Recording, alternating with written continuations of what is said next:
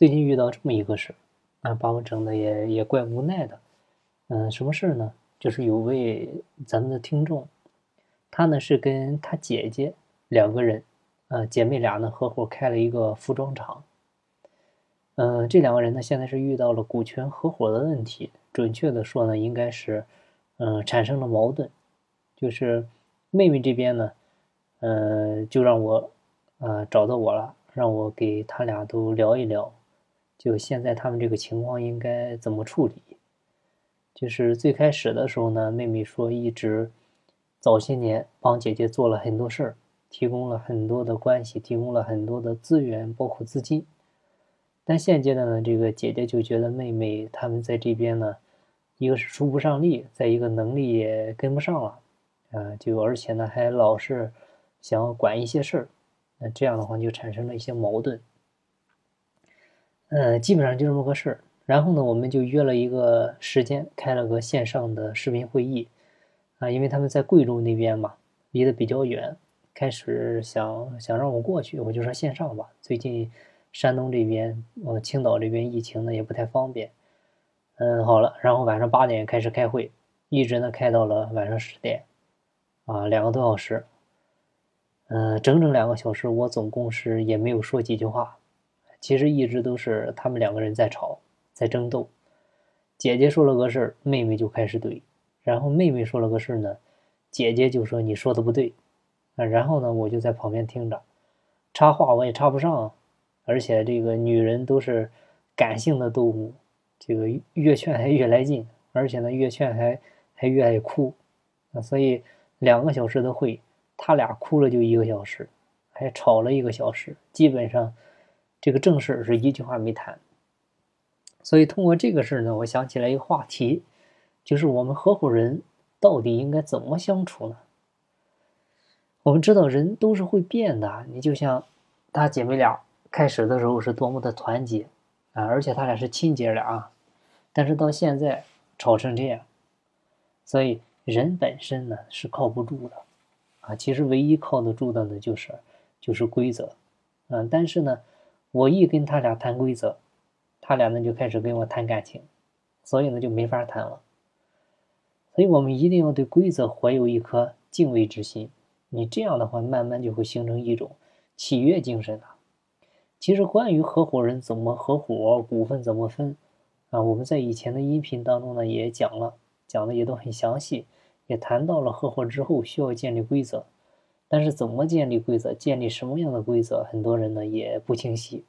但是如果大家对规则本质的认识不够透彻的话呢，在实践当中呢就很容易做偏了。你像我们国家五千年的传统文化，啊，等级观念跟平等的观念呢，虽然是一直在相互的制衡，但是平等观念呢，它并不是根深蒂固的。而且相对于权力的力量呢，它是很弱小的啊。我们没有平等概念，就更深的其实都是等级观念啊。这里呢不便多讲，你可以想一想是不是这样啊？换句话讲，就是我们越强调什么，你会发现就说明我们越缺少什么，它一定是这样的。你看，在古代，古代的时候，在权力面前，可以说只有皇帝，他是一个完整意义上的人。其他人都是啥呢？其他人都自称是臣，啊，你看到了清朝，你得自称是奴才，所以他谈不上尊严啊。那人与人之间也都是上下级的关系，包括君与臣、父与子，啊，而且呢，像我们骨子里面也习惯了，就在外听领导的，啊，在家听父母的，父亲不在听大哥的，啊，丈夫不在那听儿子的，而且呢，也默认，在一定程度上呢。这也可以认为是一种秩序，但是这种秩序它背后，那就是它的底层，它是不是隐藏了一些，就是就是就是我们不愿意去去面对的一些事儿呢？啊，其实很简单，啊，它其实就是这样，就是我们不愿意面对的，就是我们什么时候能够听一回真理的，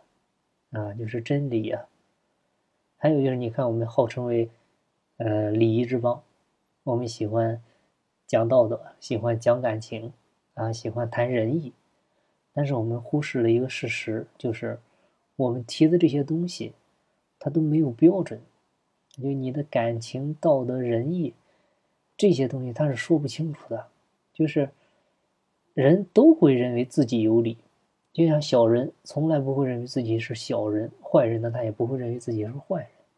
那么我们要在这个基础上去讲道德、去讲感情、去谈仁义，它是没有意义的，也是说不清楚的。啊，有的呢就只是内耗，所以呢，也正是因为它没有标准，那到最后呢，